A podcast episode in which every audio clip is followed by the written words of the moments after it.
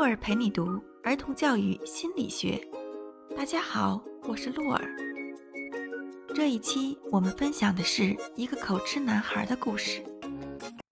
有一个小男孩，在六岁的时候就开始接受口吃治疗，治疗断断续续，持续了四年多。第五年，家里为他请了一个语言教育专家。过了一段时间。男孩又被送到专门的机构矫正口吃，矫正治疗持续了两个多月，取得了一些成效。但是六个月之后，男孩口吃的毛病又出现了。之后，男孩在另外一个语言教育专家那里接受了八个月的治疗，治疗依旧没有成效。后来又请了一名医生，同样没有效果。在下一年的夏天，他的情况突然有所好转，但在假期结束之后，他的情况又变得糟糕了。小男孩接受的治疗呀，主要采用高声朗读、说话时减慢语速、做口头练习等方法。实际上，男孩并没有器官缺陷，教养良好、勤奋，容易脸红，有点神经质。男孩的老师这样评价他：“老师说，男孩在学习法语和地理的时候非常吃力，每逢考试，他就会表现得异常紧张。男孩特别喜欢体育活动，对体育活动表现出了浓厚的兴趣。他能够与同学相处得很好，但是时常会和自己的弟弟吵架。”男孩是个左撇子，十二岁的时候，他的右脸发生过中风。在家庭环境方面，男孩的父亲是个商人，脾气非常暴躁。每当男孩说话口吃，父亲就会严厉的斥责他。他的妈妈是个家庭私人教师，根本没有什么时间陪他。男孩在八岁时还在尿床。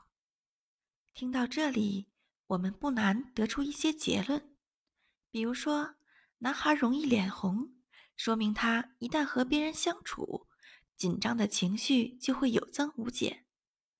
这一现象也和他口吃的习惯有关。口吃已经内化为他大脑系统的一部分了。男孩口吃的原因。并不在于外部环境，而是在于他对外部环境的感知得出的结论。敏感易怒，在心理学中可以找到合理的解释。口吃并不代表他的性格就是消极被动的，恰恰佐证了对优越感的追求。男孩只不过是通过敏感易怒的形式表现出来了。在我们的生活中，个性脆弱的人大多都是如此的。男孩只和弟弟吵架，说明了他的灰心和气馁；考试前的紧张，显示了他担心自己技不如人，害怕与成功失之交臂。男孩八岁时还在尿床，说明他一开始深受父母宠爱，后来。被家庭中的其他孩子霸占了中心地位，男孩无法接受被冷落的境遇，因此通过尿床来引起家人的关注。其实，男孩的口吃是能够完全治愈的，需要我们鼓励他，教育他学会独立，并且可以教给他一些力所能及的任务，帮助他树立自信心。在我们每个人身上，追求优越感和自卑感是并存的。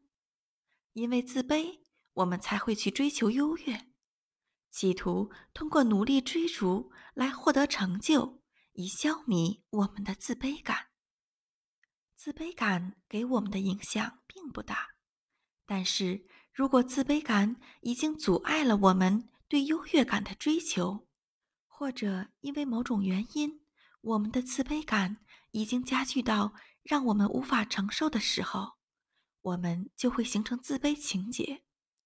自卑情节是自卑感的膨胀和放大。男孩的故事就是神经性自卑情节中最常见的一种恶性循环。男孩将自己的人生目标定得过于高远了，他希望自己成为一个举足轻重的人物，他希望获得关注和认可，因此他与所有人都相处的友好和善。对于有自卑情节的孩子们来说，我们如果想要治愈他们，就应该鼓励他们，帮助他们重建自信心，以友善、同情的态度对待他们，与孩子建立友好的关系，而不是一味用严厉的态度去恐吓他们。鼓励孩子积极向上，不断努力，培养孩子的独立意识。使他们始终保持积极努力的方向，而不是以口吃的劣势来赢得优势地位、博取关注。好的，我们今天的内容到这里就结束了。